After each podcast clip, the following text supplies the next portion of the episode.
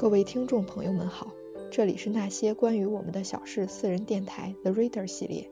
阅读可以让生活中寂寞的晨光成为巨大享受的时刻，在浮世喧嚣里，我们也要抽出些时间读一读书，让躁动的心平静下来，去感受故事中的喜怒哀乐。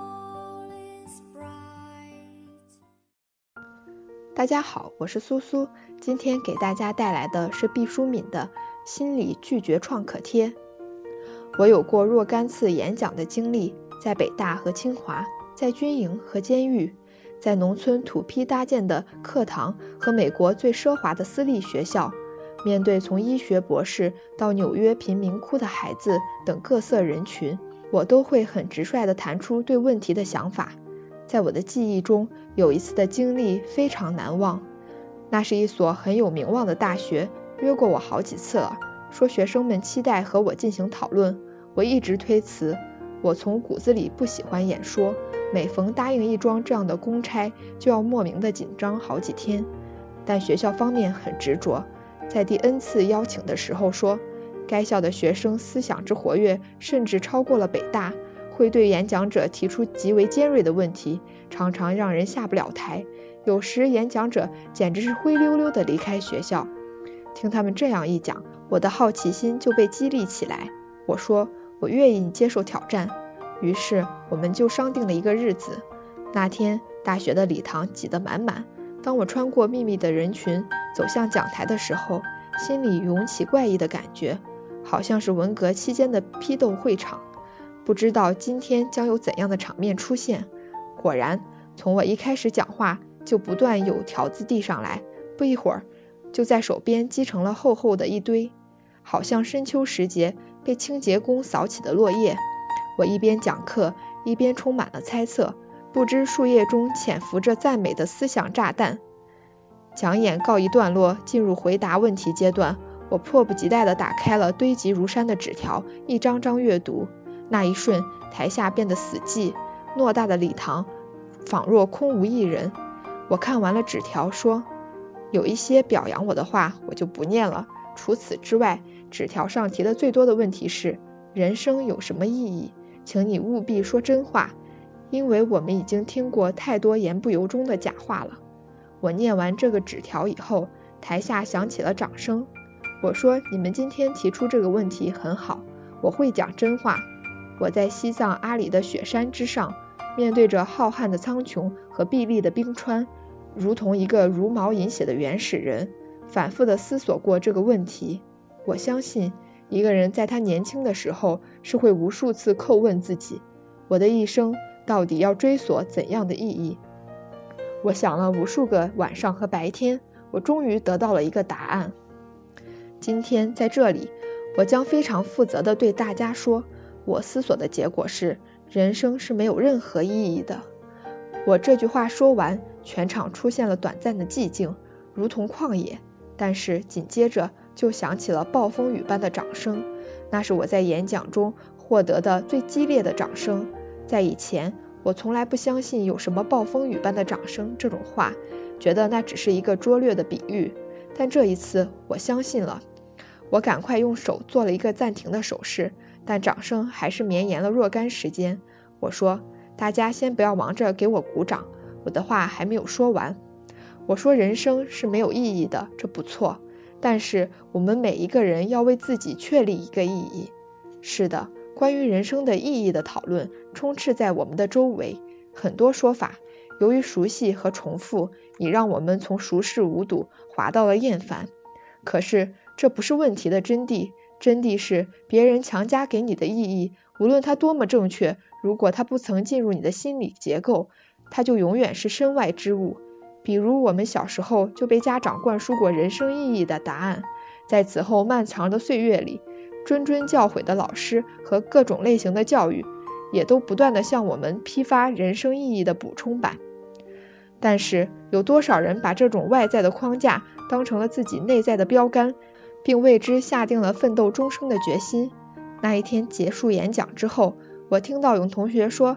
他觉得最大的收获是听到有一个活生生的中年人亲口说：“人生是没有意义的，你要为之确立一个意义。”其实，不单是中国的青年人在目标这个问题上飘忽不定，就是在美国的诸多，就是在美国的著名学府哈佛大学，也有很多人无法在青年时代就确立自己的目标。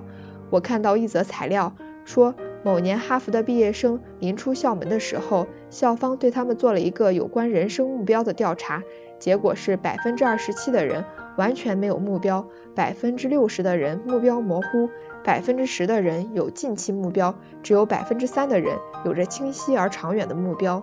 二十五年过去了，那百分之三的人不懈地朝着一个目标坚忍努力，成了社会精英，而其余的人成就要相差很多。我之所以提到这个例子，是想说明，在人生目标的确立上，无论中国还是外国的青年，都遭遇了相当程度的朦胧或者是混沌状态。有人会说：“是啊，那又怎么样？我可以一边慢慢成长，一边寻找自己的人生意义呀。”我平日也碰到很多青年朋友，诉说他们的种种苦难。我在耐心地听完那些折磨他们的烦心事之后，把他们渴求帮助的目光撇在一旁，我会问。你的人生目标是什么呢？他们通常会很吃惊，好像怀疑我是否听懂了他们的愁苦，甚至恼怒我为什么对具体的问题视而不见，而盘问他们如此不着边际的空话。更有甚者，以为我根本就没有心思听他们说话，自己胡乱找个话题来搪塞。我会迎着他们疑虑的目光说：“请回答我的这个问题：你为了什么而活着呢？”年轻人一般会很懊恼地说：“这个问题太大了，和我现在遇到的事没有一点关系。”我会说：“你错了，世上的万事万物都有联系。”有人常常以为心理上的事只和单一的外界刺激有关，就事论事。其实心理和人生的大目标有着纲举目张的紧密接触。很多心理问题实际上都是人生的大目标出现了混乱和偏移。举个例子，一个小伙子找到我。说他为自己说话很快而苦恼。他交了一个女朋友，感情很好，但女孩子不喜欢他说话太快，一听他口若悬河、滔滔不绝的说个没完，女孩就说他自己都快变成大头娃娃了，还说如果他不改掉这个毛病，就不能把他引荐给自己的妈妈，因为老人家最烦的就是说话爱吐唾沫星子的人。